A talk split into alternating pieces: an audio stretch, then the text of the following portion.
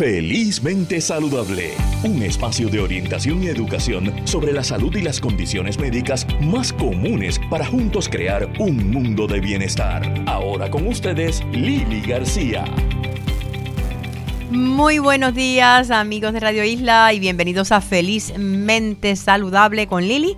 En este sábado lluvioso, gente, mucho cuidado. Sabemos que la isla entera está bajo vigilancia de inundaciones, pero específicamente hay áreas de la isla que ya desde esta mañana bien temprano están bajo aviso de inundaciones, ya que la, situación climatológica es un poquito complicada y, y esto parece que va a continuar por lo menos hasta el lunes. Así que no se tome riesgo, vamos a cogerlo suave.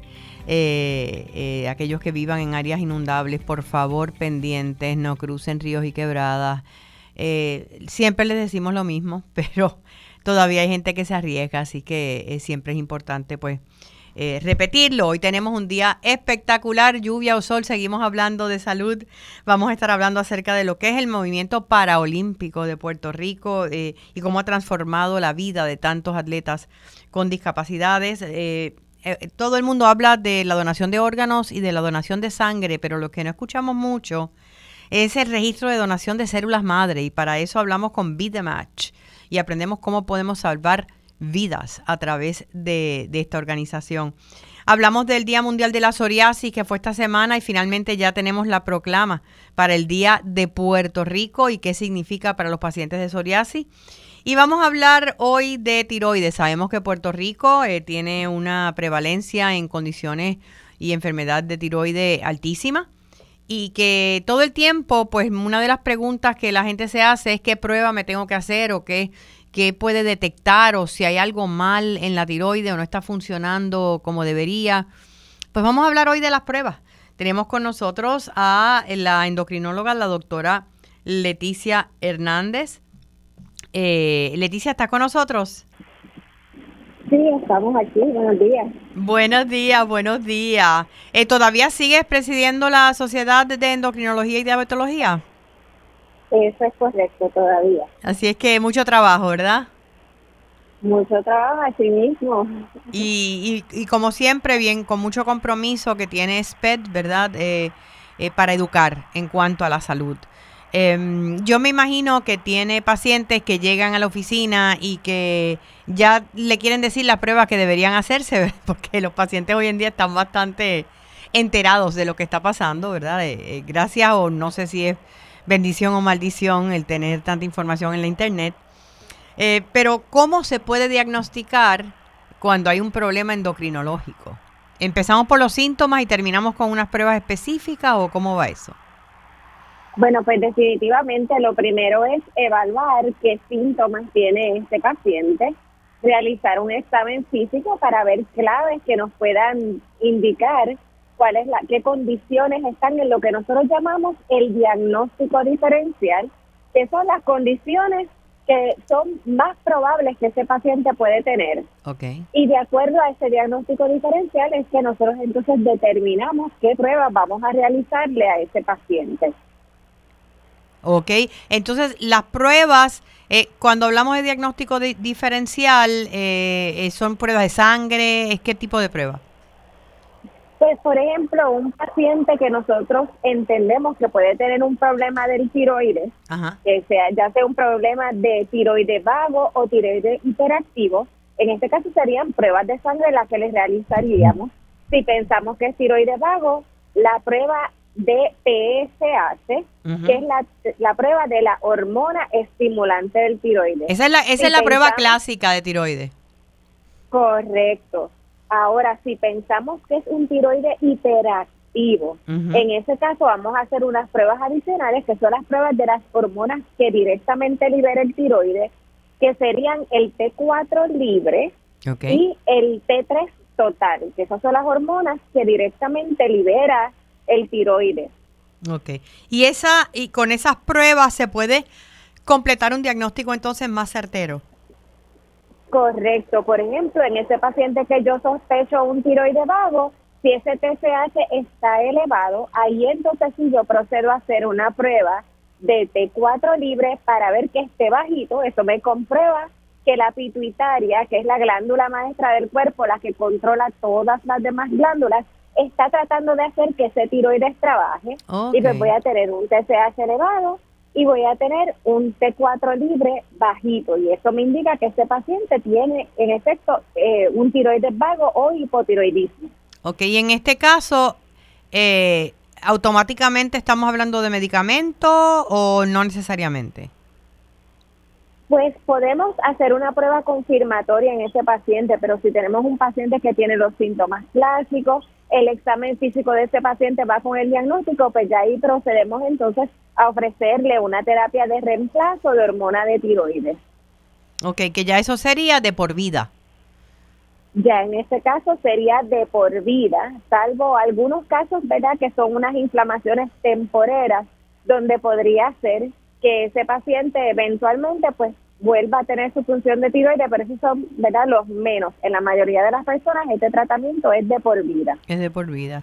Eh, y hay otras pruebas, eh, ya estamos hablando de, de ¿verdad? De, radiología, de ir directamente a, no sé si MRI, CT. ¿Eso también se hace eh, para averiguar algo en la tiroide o no necesariamente?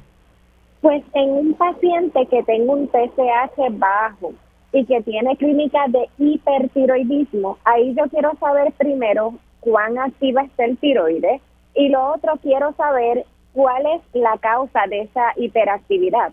Claro. que ese paciente tiene una condición autoinmune similar a lo que es el hipotiroidismo, que se llama enfermedad de Graves, pero que en este caso son anticuerpos que activan el tiroides, y, o saber si lo que tiene son nódulos que están actuando mucho, lo que llamamos nódulos tóxicos, y en este caso se hacen unas pruebas nucleares que se llaman thyroid scan y thyroid uptake, o sea, una prueba de captación de tiroides y eh, una gamografía de tiroides, que es lo que llamamos thyroid scan. Y esos indican si hay áreas calientes en el tiroides o si es el tiroide completo que está actuando y eso pues nos da una clave diagnóstica. Eh, repite, en el caso... Eh, y esto se hace... Eh, independientemente de lo que o siempre se hace de los resultados del TSH? Eso solo se hace en pacientes donde tenemos un TSH bajo, un paciente que tiene un tiroide hiperactivo. Okay. Que lo que nos va a, decir es cuál es la causa. Claro, eso es lo que estamos buscando, la causa. exacto. Y en el caso de un paciente que le palpamos un nódulo de tiroides durante el examen físico, en ese caso pues podemos considerar hace el sonograma de tiroides. Ok. O sea que aquí tenemos el thyroid scan y el sonograma de tiroides, tiroides serían las dos, los dos recursos principales, ¿verdad? Eh, para entrar visualmente a esa área. Correcto. ¿Cuándo entonces entra en juego una biopsia, doctor Hernández? Pues si en un sonograma de tiroides un nódulo tiene unas características particulares que hacen pensar que ese nódulo tiene un riesgo de ser canceroso, en ese caso procedemos a hacer una biopsia. Ahí nosotros tenemos unas guías específicas que nos dicen, de acuerdo a las características del nódulo, a qué tamaño yo tengo que realizarle una biopsia a ese nódulo. O sea que el, tamaño viene a ser el criterio. Eh, si es demasiado pequeño, aunque esté allí, no se aventuran a una, a una biopsia. Exacto, el tamaño y las características del nódulo. Esas dos cosas las tomamos en consideración a la hora de determinar si vamos a realizar una biopsia. ¿Qué quiere decir características del nódulo? Pues nosotros miramos cómo se ve el color de ese nódulo con respecto al resto del tiroide o a los músculos que están en el tiroide.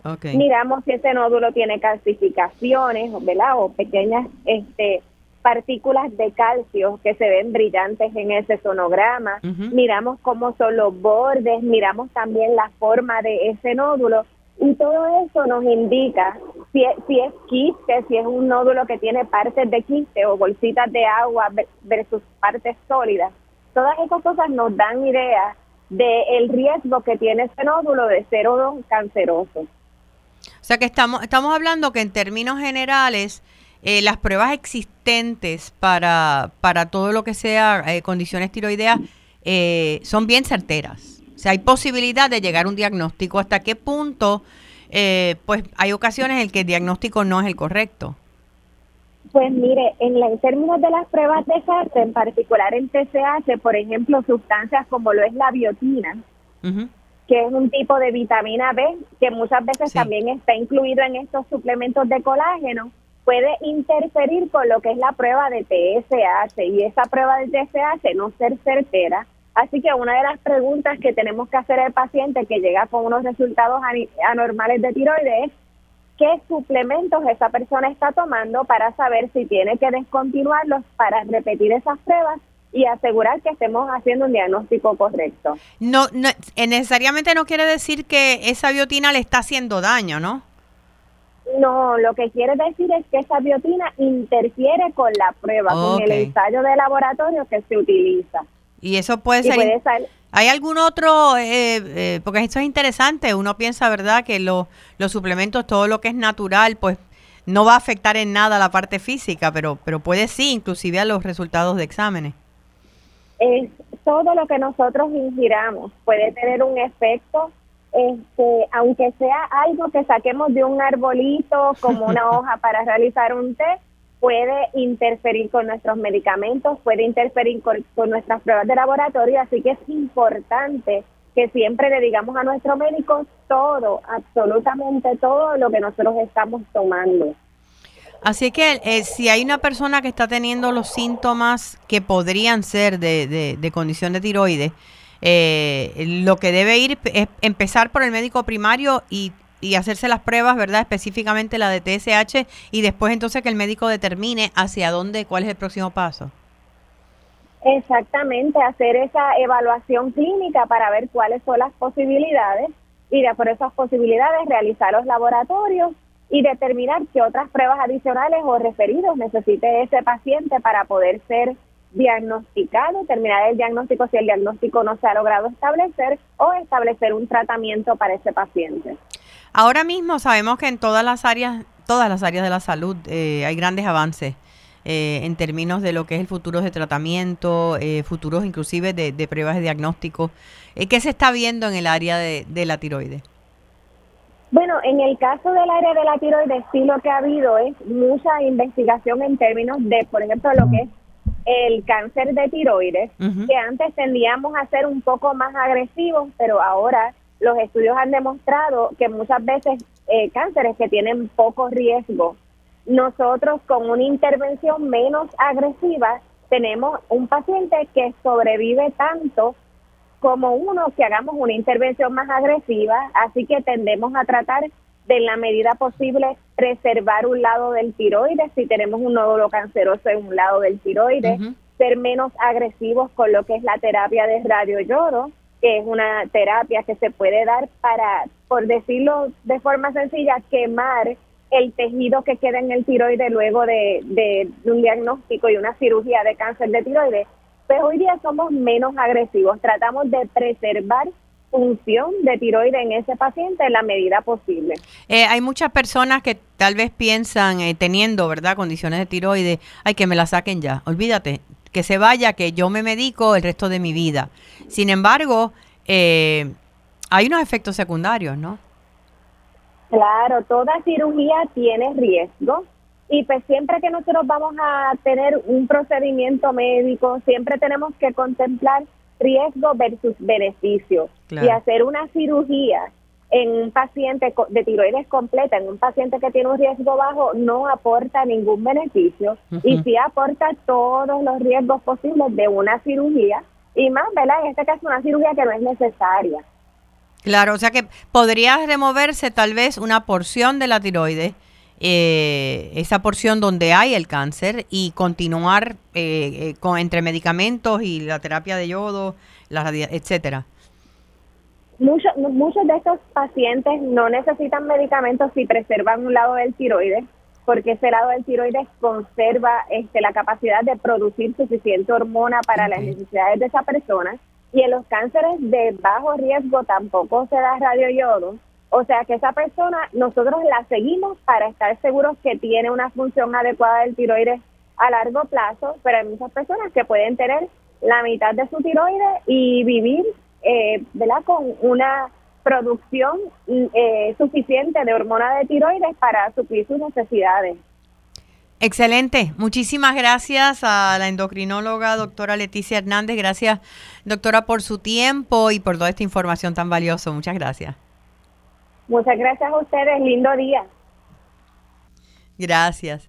Eh, bueno, pues la semana pasada tuve la oportunidad de participar como parte, ¿verdad?, de la actividad que tuvo APAP, eh, la Asociación eh, de Puertorriqueña para Pacientes, ¿verdad?, de, de psoriasis, con motivo del Día Mundial de la Psoriasis. Y ya resulta que ya a estas alturas ya tenemos el día en Puerto Rico, oficialmente ya la ley firmada eh, qué significa esto para los pacientes de, psoriasis, de la enfermedad psoriásica y qué, eh, qué, cuáles son las próximas actividades que tiene APAP, que es un grupo que apoya tanto a los pacientes de esta condición y que ha hecho una diferencia en tantas vidas. Tenemos con nosotros a su fundadora Leticia López. ¿Cómo estás, Leti? Gracias por acompañarnos. Hola, buenos días.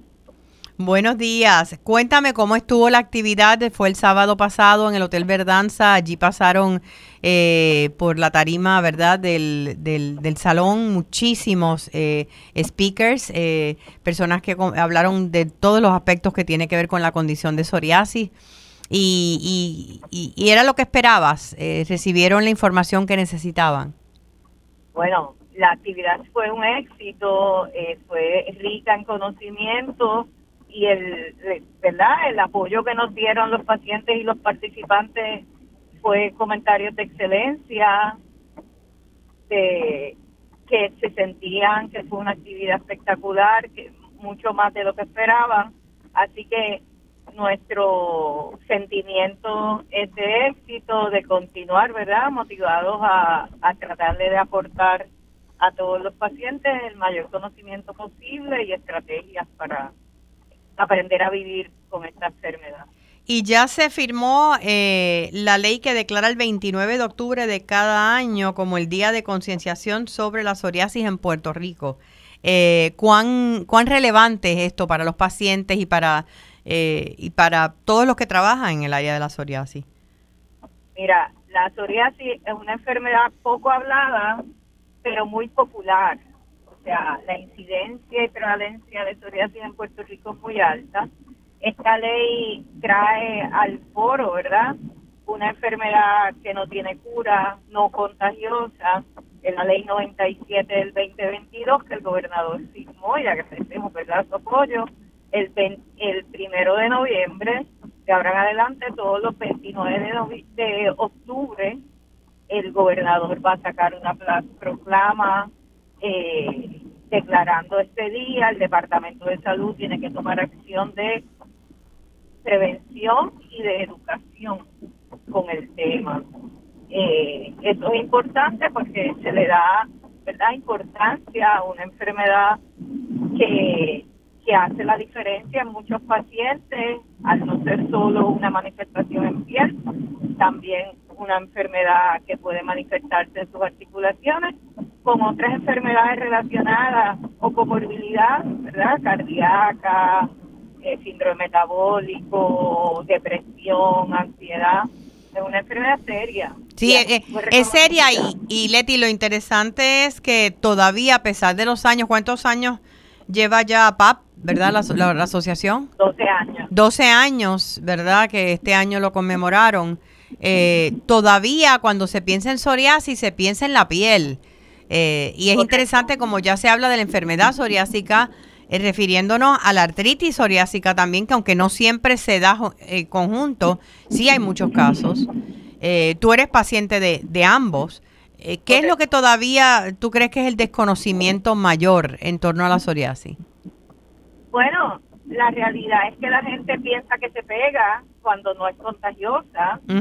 ¿Cierto? No le dan la importancia que tiene. Pues tengo una lesión en los codos de piel reseca o en la cabeza, sin, em, pero no saben que esa enfermedad, que con el estrés puede ser un acelerante muy fuerte, se puede apoderar la inflamación porque es una enfermedad sistémica. De eso nos hablaba el cardiólogo el sábado, de la importancia de esa evaluación porque el tener esta inflamación en tu cuerpo puede llevar a una inflamación en tus arterias y al desarrollo del colesterol malo y todas las enfermedades cardiovasculares, que eso está probado, eso no es que están investigando ahora, son estudios de muchos años. Eh, o sea, esa relación entre los órganos internos, el corazón como ejemplo, eh, y la inflamación, la inflamación que resulta de la artritis psoriásica es importante que se esté cotejando constantemente. Si hablamos de enfermedades visuales como la uveitis, si hablamos de síndrome metabólico y hablamos de obesidad. ¿Cuál es la uveitis? Cuéntame. La uveitis pues es una inflamación eh, en la vista que puede llevar a la ceguera. Eh, ahí pues obviamente los oftalmólogos son los expertos, yo soy una paciente, ¿verdad? Sí. Pero el, el especialmente los pacientes que tienen la enfermedad psoriásica, que tienen ambos eh, manifestaciones, hay una alta incidencia de posibilidad, o sea, tiene mayor riesgo de sufrir de uveitis. Uno de los, de los elementos más importantes, ¿verdad?, de la PAP, de la Asociación eh, de Pacientes, es el, los grupos de apoyo, el tú poder sentir eh, que te puedes reunir con personas que hablan tu mismo idioma, que conocen, que han pasado por lo que tú has pasado eh, ¿Cómo van? ¿Siguen reuniéndose? Eh, ¿Están virtuales? ¿Qué vemos en los próximos meses? Bueno, vemos enero, reunión de grupo de apoyo, pero hay algo que hemos eh, añadido al servicio al paciente y es el grupo de WhatsApp de pacientes. Ah, interesante.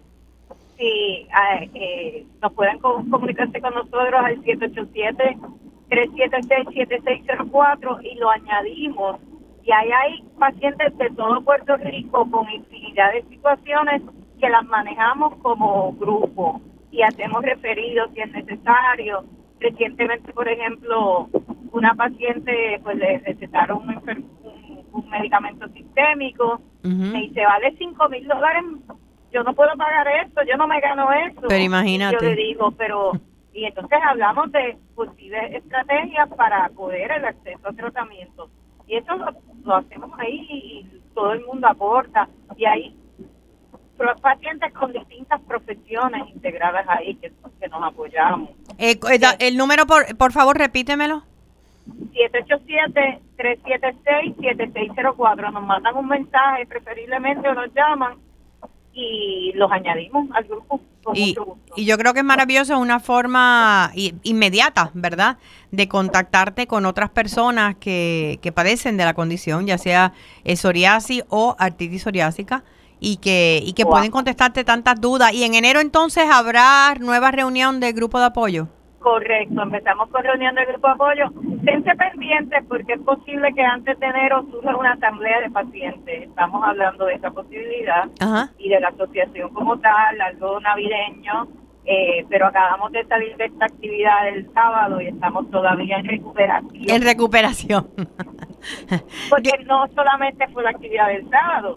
Recuerda que hicimos la exhibición fotográfica en Plaza Las Américas. Es correcto. Donde 10 pacientes pudieron expresar libremente, ¿verdad? Que la psoriasis, que vivir con psoriasis hay mucho, hay otra vida. Este, y próximamente también esperamos ponerla en otros lugares para que la gente pueda aprovechar esta oportunidad y, y pasar. Eh, el, fue bien bonito ver otros pacientes venir y ponerse feliz en plaza porque esa actividad estaba, porque se estaba dando la alerta.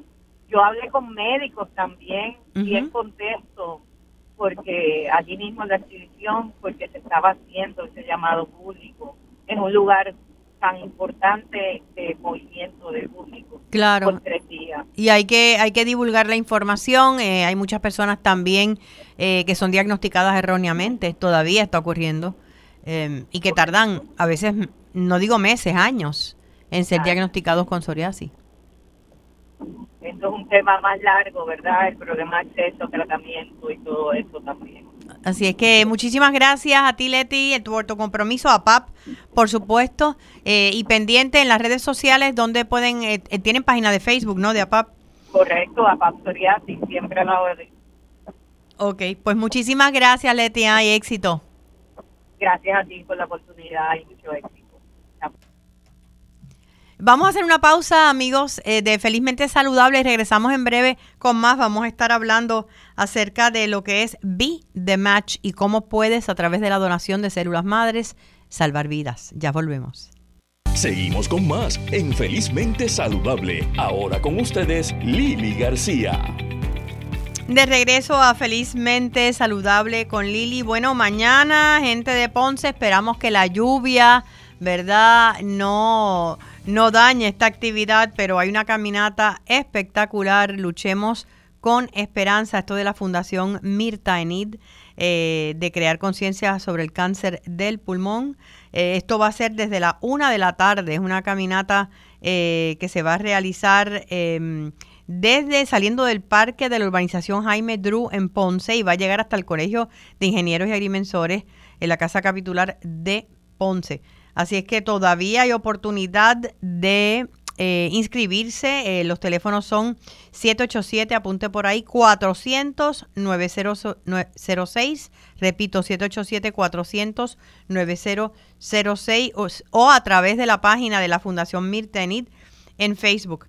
Eh, caminata Luchemos con Esperanza. Se paga un registro que es a beneficio, por supuesto, de la Fundación Mirtenit. Esto va a ser a la una de la tarde. Eh, en la tarde y, una actividad hermosa eh, para aquellos que quieren crear conciencia sobre el cáncer del pulmón, una fundación que hace, eh, hace mucho bien en el área sur de Puerto Rico. Y vamos a hablar un poquito de, donaciones. como estaba diciendo al principio del programa, sabemos que se fomenta mucho lo que es la donación de órganos a través de LifeLink, se fomenta lo que es la donación de sangre. Eh, he participado pues en el último mes en tres eh, sangrías junto a B-Health y al Banco de Sangre de Servicios Mutuos. La gente está bien consciente de la necesidad. Pero cuando hablamos de células madres, eh, tal vez no hay esa misma conciencia. Y para eso está una organización que se llama Beat the Match y tenemos con nosotros a su representante Carlos Ríos. Carlos, gracias por estar con nosotros en Felizmente Saludable. Gracias a ti, Lili, por la oportunidad y muy buenos días, ¿verdad? Igual a, todos los que sintonizan durante hoy. Cuando hablamos de donar eh, células madre, eh, ¿de qué estamos hablando? Eh, ¿Para qué sirve? ¿Cómo se hace? Cuéntame. Ok, te voy a dar un poquito de contexto de lo que son las células madres sanguíneas. En nuestro cuerpo, pues, tenemos nuestra sangre, ¿verdad? Este, esta misma se descompone en diferentes células están lo que conocemos como los glóbulos rojos, están los glóbulos blancos, lo que popularmente se conoce como las plaquetas. Una de esas células son las células madres sanguíneas. Okay. Pacientes con cáncer en la sangre, con enfermedades como leucemia, diferentes tipos de linfoma, cuando se enferman y como último recurso necesitan un trasplante, lo que se necesita para ellos son células madres sanguíneas. Esto es algo que produce nuestro cuerpo naturalmente, que se regenera a partir de semanas, pero para estos pacientes el efecto que puede tener estas células madres sanguíneas es grandísimo, porque en cierta forma al tú donarle, digamos, sangre saludable, por decirlo de una manera simple, ayuda a combatir pues esas enfermedades por las que ellos están pasando. Ok. ¿Y qué, cómo se dona eso? ¿Cómo se hace el proceso? El proceso eh, más común, o sea, lo más frecuente ahora, es a través de Vida Match que se dona. Vida Match Puerto Rico eh, es una entidad sin fines de lucro que lo que hacemos es conectar personas voluntarias con, pues, como estamos hablando, pacientes con cáncer en la sangre. Esta se crea ah, en la década de los 80 a base de una, de, esta, de una necesidad de estos pacientes, ya que solamente 30% de pacientes con cáncer en la sangre consiguen alguien que sea compatible con ellos dentro de su familia. Aún dentro de la familia, fíjate poco. Sí, aún dentro de la familia y eso es considerando que sean hermanos de padre y madre. Y madre. Si son pa si son hermanos de diferentes padres, la probabilidad es aún menor. Ok. Así que a ser esa necesidad, este, se dice, mira, tenemos que hacer algo, entiendes, son muchas personas que, que necesitan ayuda y para eso se crea Vida Match la, la manera en que pues nosotros ayudamos a esta causa es que nosotros a través de diferentes eventos, por ejemplo, este weekend estamos en el Mall de Montelledra, en, participando en el Expo Educa, eh, nosotros educamos a la comunidad, le hablamos un poquito sobre el, proceso de registro, eh, lo que sería el proceso de donación, que es lo que te estaré hablando en breve. Pero pues las personas a través de, un registro en el mismo teléfono, solamente una información básica, información contacto, eh, ya están en el registro, están ahí. Entonces en un futuro eh, podrían ser elegibles para donar. Ok, Ahora, vamos al proceso. Para empezar, una de las cosas que yo me enteré, yo estoy fuera del registro porque ya pasé de los 40, ¿verdad? Eh, ah, el, requisito para, para registrarte, ¿verdad? Eh, de primera instancia, tiene que ser, eh, ¿cuál es la edad, las edades? Ahora mismo las personas se pueden registrar entre 18 y 40 años. Ok, y al tú registrarte, das tu información y te haces algún tipo de prueba de ADN para poder entonces ingresar al banco de registro. Sí, al final del registro tomamos una muestra. Eh, como ya mencionaste, es como una prueba de ADN. Esto lo necesitamos porque estos pacientes necesitan una compatibilidad genética, casi 100%. O sea que si, que si alguien va allí a Montelledra, eh, ¿se puede hacer en el momento? Sí, eso se hace en el momento, lo hago en menos de cinco minutos. ¿Y eso es un suave, un suave en la boca? Sí, es como si fuera como si fuera un Q-tip, se lo pasa en los cachetitos y ya, eso es todito. Bien parecido a estas pruebas de COVID que están haciendo últimamente. Eh, es, un, es un proceso sumamente sencillo. Las personas no tienen que dar nada ahora mismo, no tienen que dar dinero, no van a estar donando hoy mismo. Es simplemente decir presente y, y darle esperanza a muchísimos pacientes puertorriqueños. Entonces, esa, esa, esos resultados ¿no? de la prueba que tú te haces de ADN eh, entran en un banco a nivel mundial. Sí, es una base de datos a nivel mundial, que todos los días, todos los minutos, todos los segundos está buscando eh, compatibilidad entre alguna persona que se registre y pacientes que estén buscando. Y se puede dar, uno nunca sabe. Sí, sí, miles de personas este, salen compatibles. Ahora, si, si salieras compatible con alguien, sea alguien en Puerto Rico, sea en Estados Unidos, sea en Europa, donde sea, eh, que tú puedas donar de tus células madre sanguíneas, entonces, ¿qué haces? ¿Vas a algún sitio aquí en Puerto Rico para entregar tu muestra de sangre? ¿Cómo se hace eso? si, si la persona saliera compatible, ¿verdad? Y es importante recalcar esto porque como, como es a nivel genético, la probabilidad de una persona donar eh, mayormente va a ser una vez en su vida. Y cuidado. Así que puede ser, algunos tienen la dicha que de aquí a unos meses los llaman y donan, le salvan la vida a alguien. Hay algunos que pasan años. este Pues que, que es importante recalcar que a lo mejor pasa un tiempo pero uno como quiera pues va a estar va a estar disponible para estos pacientes. pero esencialmente, si uno saliera compatible, eh, se comunican contigo según la información que se brinda y te explicarían la, lo que tendrías que hacer para donar. Hasta hace muy poco teníamos un centro habilitado aquí en Puerto Rico, siendo que era en San Juan, donde las personas mismas podían pasar eh, en, durante un día, como unas cuatro horas, hacían el proceso de donación a través de aféresis. Eh, aféresis es bien similar a lo que es donar plaquetas. Sale sangre de un brazo. Sí, que te conectas a la máquina es por un tiempito. Exacto, tú estás ahí, la maquinita está dando vueltas a una velocidad increíble. Esto lo que hace es que divide las diferentes células, las que mencioné anteriormente, los glóbulos, las plaquetas y las células madres sanguíneas. Okay. Entonces nosotros a la maquinita le pedimos que se quede con las células madres sanguíneas y vuelve a entrar la sangre por el otro brazo es un proceso sencillito, pero eh, es algo que realmente impacta la vida de estos pacientes. Pero como te menciono, ese, eh, hasta hace poco teníamos un centro habilitado aquí, las personas iban allí mismo, donaban y ya estaban A causa del COVID tuvimos que, habilitar, deshabilitar el centro por, por un tiempito y actualmente se encuentra en Estados Unidos, que en este caso, pues, ¿verdad? Bregando con, con la disponibilidad de la persona y siendo flexible, coordinaríamos diferentes fechas, porque esto no es como que te llaman y te donan mañana. sería, probablemente te llamen, te digan para donar en uno a dos meses, y entre ese tiempo se hacen diferentes evaluaciones médicas, exámenes físicos, que eso sí se haría aquí mismo en Puerto Rico. Pero si la donación se tuviera que hacer fuera de Puerto Rico, eh, nosotros obviamente costearíamos todo, todo el viaje, ya sea transporte, estadía, comida, todo lo que necesite para la persona y un acompañante adicional. Carlos, en el tiempo que has estado con, con Vida Match, eh, ¿ha habido donaciones de, de puertorriqueños que han tenido que ser trasladados? ¿O hasta el momento no, ha, no hemos tenido esa bendición? sí, este, hasta hace muy, muy poco tuvimos, tuve una compañera aquí en, Vida Match, se llama Aymar.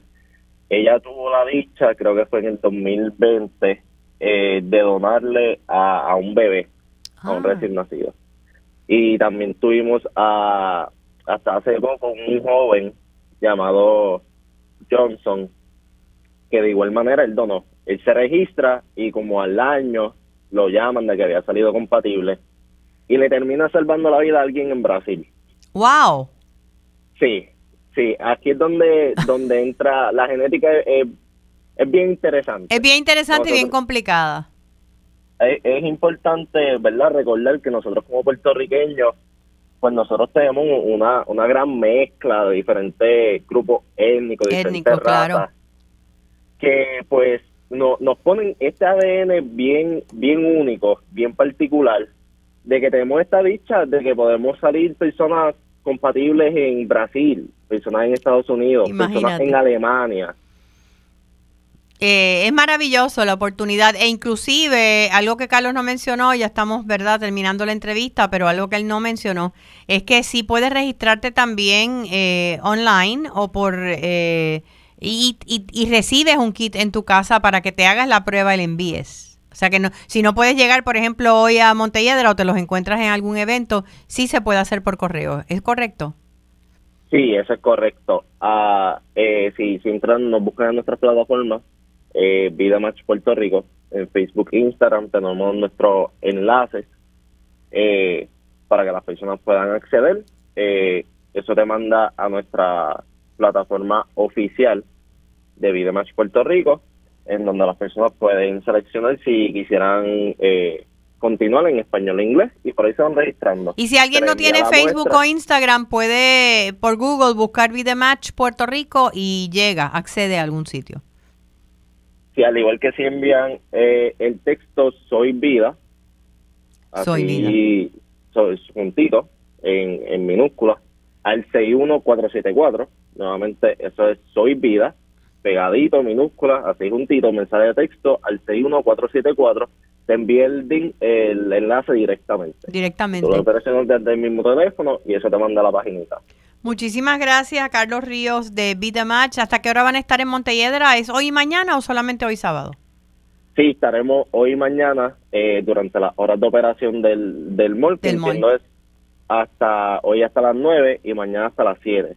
Ahora mismo necesitamos la ayuda de, todos los que nos escuchen, de todos los puertorriqueños, para ayudar a pacientes como Evangelis, que es una niña, una niña de nueve años, de Isabela.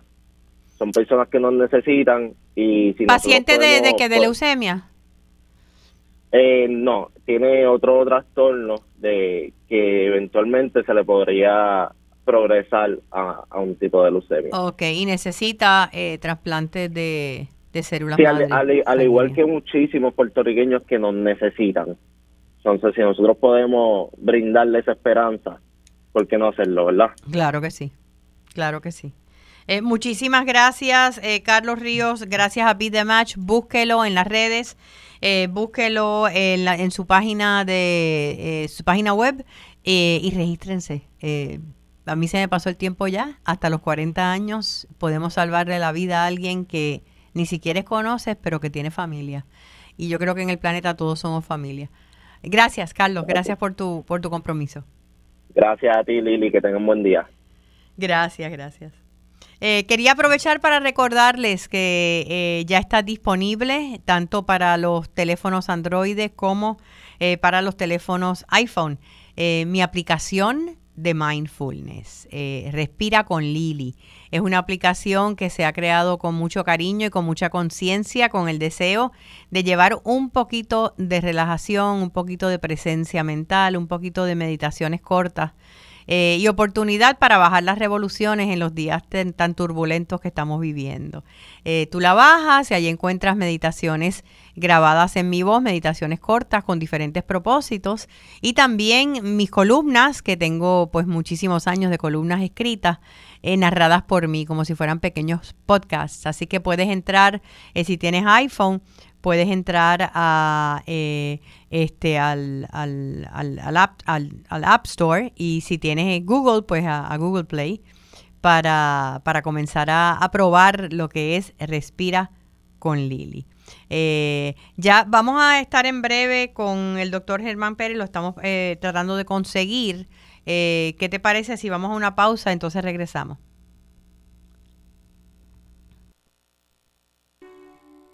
Seguimos con más en Felizmente Saludable. Ahora con ustedes, Lili García.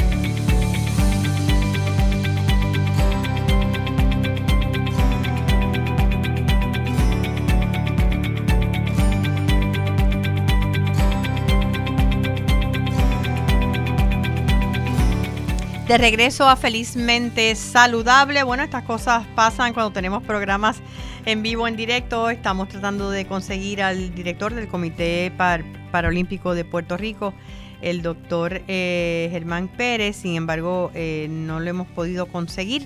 Em, estamos tratando de ver si, si, eh, si lo logramos. Pero mientras tanto, quería, quería tal vez comentar con ustedes últimamente. Eh, he tenido conversaciones con varias personas eh, acerca de lo que es los problemas de comunicación que a veces tenemos los seres humanos. Eh, es irónico que em, pensando en, que vivimos en el mundo de las comunicaciones, donde todo es tan rápido, es a veces cuando, cuando menos nos, nos, nos comunicamos. Es cuando, cuando en un momento dado pensamos que estamos hablando correctamente, que nos estamos entendiendo y a veces con las personas que más queremos. Em, y, una de las cosas es que hay, hay muchos estilos de comunicación. Eh, a veces nosotros mismos no sabemos eh, que estamos siendo de alguna forma eh, agresivos en nuestro estilo de comunicación. para definirlo, ¿verdad? Grandes rasgos, este es un taller que yo ofrezco bastante regularmente, tanto a nivel corporativo como, como de grupos de trabajo, ¿verdad? De organizaciones, de asociaciones. Em, eh, eh, acerca de, cómo mejorar la comunicación y para mucha gente es como bien revelador. Eh, se habla del estilo de comunicación pasivo, ¿verdad? ese sería... y en Puerto Rico, por ejemplo, fíjense que muchas veces cuando hablamos de alguien pasivo, la gente habla como, como si fuera algo positivo. Es calladito, ella es calladita, fíjate, ella, ella no dice mucho, este, nunca busca problemas. como que tiende a ser una connotación positiva con ser pasivo y ser pasivo es algo bien peligroso, eh, porque la persona pasiva en un momento dado puede convertirse en una persona agresiva.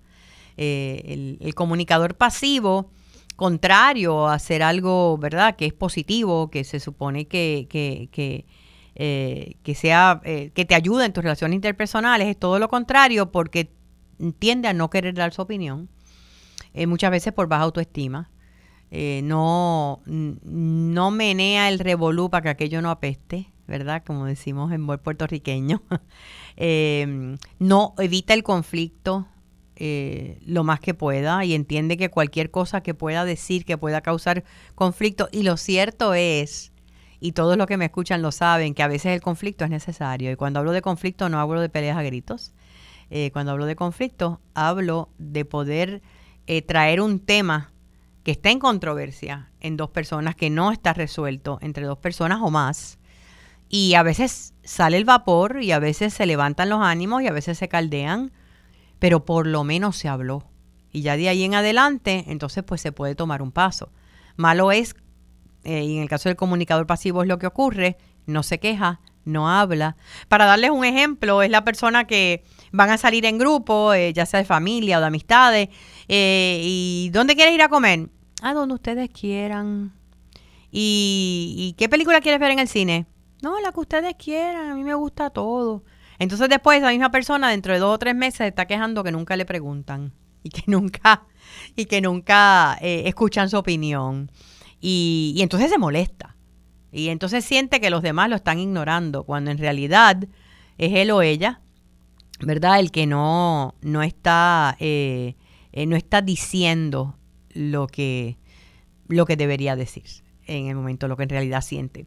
Está por otra parte el comunicador agresivo, eh, que es el comunicador que la gente piensa que ser agresivo es gritar y hablar malo. Y no necesariamente. Eh, hay personas que con un tono de voz así como este que estoy utilizando ahora te pueden decir la cosa más cruel, eh, dura, em, insultante eh, que te han dicho en tu vida y te la están diciendo con una vocecita, ¿verdad? Bien suave, bien sweet. así es que el ser agresivo no necesariamente quiere decir que tú gritas o que tú hablas, aunque el vivir gritando y hablándole estrujado a la gente, sí también es ser agresivo. Eh, muchas veces el comunicador agresivo no se da ni siquiera cuenta de que lo está haciendo. Entiende que así se crió. Yo recuerdo, jamás se me olvidará, una charla que ofrecí hace muchísimos años, donde em, cuando hablo y explico lo que es un comunicador agresivo, una de las profesionales que estaba allí, eh, de las jóvenes, eh, viene y dice, pero fíjate, yo, yo soy una persona bien de paz y bien tranquila, pero, pero yo hablo bien duro. Pero eso no quiere decir que yo sea agresiva. Em, y entonces, eh, y la gente no me, no me, no me, me dice, la gente no me, no me considera una persona agresiva. Y, le digo yo frente a sus compañeros de trabajo, obviamente, le digo, bueno, pues tendrían ellos que, que decir. Y le pregunto al resto del grupo que estaba allí, ¿cómo, cómo ven ustedes a su compañera, verdad? Eh, es una persona agresiva porque ella misma está admitiendo que ella habla bien alto. Y, y uno de los compañeros, dos de hecho, hablaron y dijeron, ella es tremenda compañera, nosotros todos la queremos mucho, pero lo cierto es que a veces nos intimida. Esa fue la palabra, frase que usaron. A veces nos intimida. Y nos intimida quiere decir que hay algo en, ese, en esa comunicación que ellos están rechazando. Y, ella, para ella fue noticia. Ella se enteró en ese momento. Y ella dice, ay, yo, yo no me daba cuenta. Lo que pasa es que como yo me crié en una casa donde todo el mundo gritaba en mi hogar, pues yo siempre he hablado así. Y eso es algo que tú puedes corregir. No importa la edad que tengas.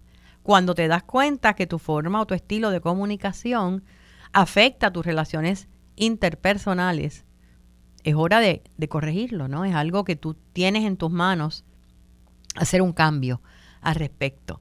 Eh, muchas veces el comunicador agresivo eh, no necesariamente, como dije, grita, sino se burla de otras personas. La burla, la mofa es una comunicación agresiva.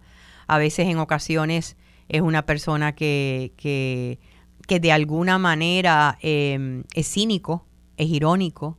Eh, baja la autoestima de otra persona, mira a los demás como si estuvieran por debajo de él o de ella, entiende que todo el mundo es bruto y que la única persona que sabe es él o ella. Eh, este tipo de, estilo de actitud es un estilo de comunicación agresivo, prepotente, una persona que interrumpe a los demás constantemente, que no permite que otros hablen o den su opinión, es una persona agresiva.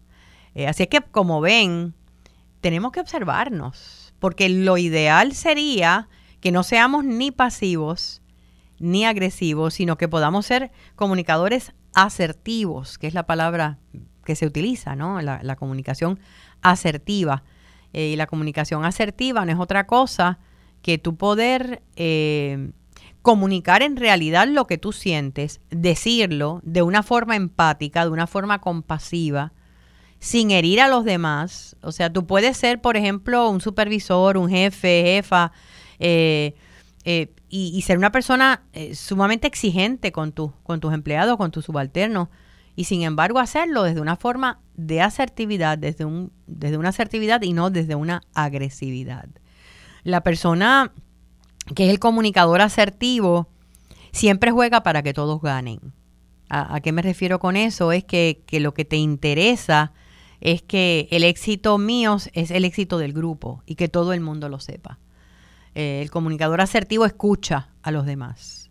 Eh, eh, el escuchar, lo que se llama la escucha consciente, ¿verdad? Ahorita mencioné el mindfulness, es el tú estar presente cuando estás escuchando a alguien. El comunicador asertivo, cuando no entiende algo, pregunta. No asume, sino que pregunta para poder entender mejor. Y lo interesante es que ser asertivo no quiere decir que tú siempre vas a estar de acuerdo con las opiniones de los demás o que esperas como el agresivo Espera que todo el mundo piense como él o como ella. El comunicador asertivo lo que está buscando es el consenso. Mira, yo de verdad que no puedo pensar como tú, pero me gustaría saber por qué tú piensas así. Eh, para mí, yo soy una persona bien curiosa. Yo digo que yo entrevisto a todo el mundo, eh, aunque no esté en una entrevista oficialmente. Y, para mí es bien importante el saber por qué la gente piensa como piensa aunque la forma en que piense me parezca a mí algo ridículo, algo terrible, porque va en contra de todos mis valores. Pero me parece interesante preguntar y saber un poquito más acerca de cómo tú llegaste a esa conclusión. El comunicador asertivo toma responsabilidad por sus palabras. El agresivo no. El pasivo no, ni nada porque ni siquiera tiene palabras. Sencillamente no, los, no la dice pero el asertivo toma responsabilidad, eh, pide excusas cuando, o sea que hay una humildad en la asertividad también, pide excusas cuando dice lo que no tiene que decir. Es el tipo de la persona que piensa antes de hablar, no dispara de la baqueta. Eh, y eso, eso conlleva uno reconocer cuáles son las emociones que estoy sintiendo en este momento. Porque el comunicador agresivo ni siquiera contempla las emociones, es dispara, responde. Entonces, por eso es que el comunicador agresivo siempre entra en estos círculos de ataque, coraje, respuesta, que son tan difíciles de salir de allí. Y son personas que uno le huye, ¿verdad? Como el diablo a la cruz. Que tú sabes que no puedes tener una discusión inteligente con una persona que es agresiva a nivel de comunicación, porque no escucha, porque no quiere entender, porque no acepta a los demás. Y en un momento dado donde estamos viviendo tantos conflictos, estamos viviendo en un planeta que cada vez se polariza más, la gente se está yendo más a los extremos, algo que es bien triste, ¿verdad? Eh, el Buda decía que el camino de la felicidad es el camino del medio, uno, uno poder estar fuera de, todos los extremos, de los dos lados, que es lo que nos hace más felices, eh, los hace más balanceados y el balance tiene mucho que ver con la felicidad y sobre todas las cosas nos hace también más saludables, porque en el momento en que tú tienes un estilo de comunicación asertivo, tienes un estilo de comunicación más saludable, tus relaciones eh, eh, interpersonales son más saludables. Y uno, cuando uno tiene este tipo de relaciones a su alrededor, donde tú te sientes en confianza con hablar con otros, eh, que no tienes que esconder lo que sientes, pero que a la misma vez no andas en coraje, peleando todo el tiempo, tu cuerpo físico se transforma porque la energía de la comunicación incide en nuestra mente y nuestras emociones impactan nuestro cuerpo físico, nuestra salud y nuestra biología. Por eso se habla, ¿verdad?, de que todo comienza y termina en la mente, en cómo tú interpretas lo que estás viviendo, interpretas lo que otros están diciendo y respondes a ello. Así que vamos a a trabajar con dejar y soltar a un lado lo que es la, pasividad. Necesitamos manifestarnos, lo que no se habla no se sana. Necesitamos decir nuestra opinión. Si no la das, si no dices lo que piensas por evitar conflicto, pregúntate por qué. ¿Y a qué, a qué le tienes miedo? Y comienza a comunicarte asertivamente, a decir lo que sientes, a validar lo que sienten otros y sobre todas las cosas abrir las puertas, aunque no estés de acuerdo, te quiero igual. Muchísimas gracias por haberme acompañado. Será hasta el próximo sábado en Felizmente Saludables. Recuerden que la felicidad es una decisión personal y que tengan una semana feliz y sobre todo saludable.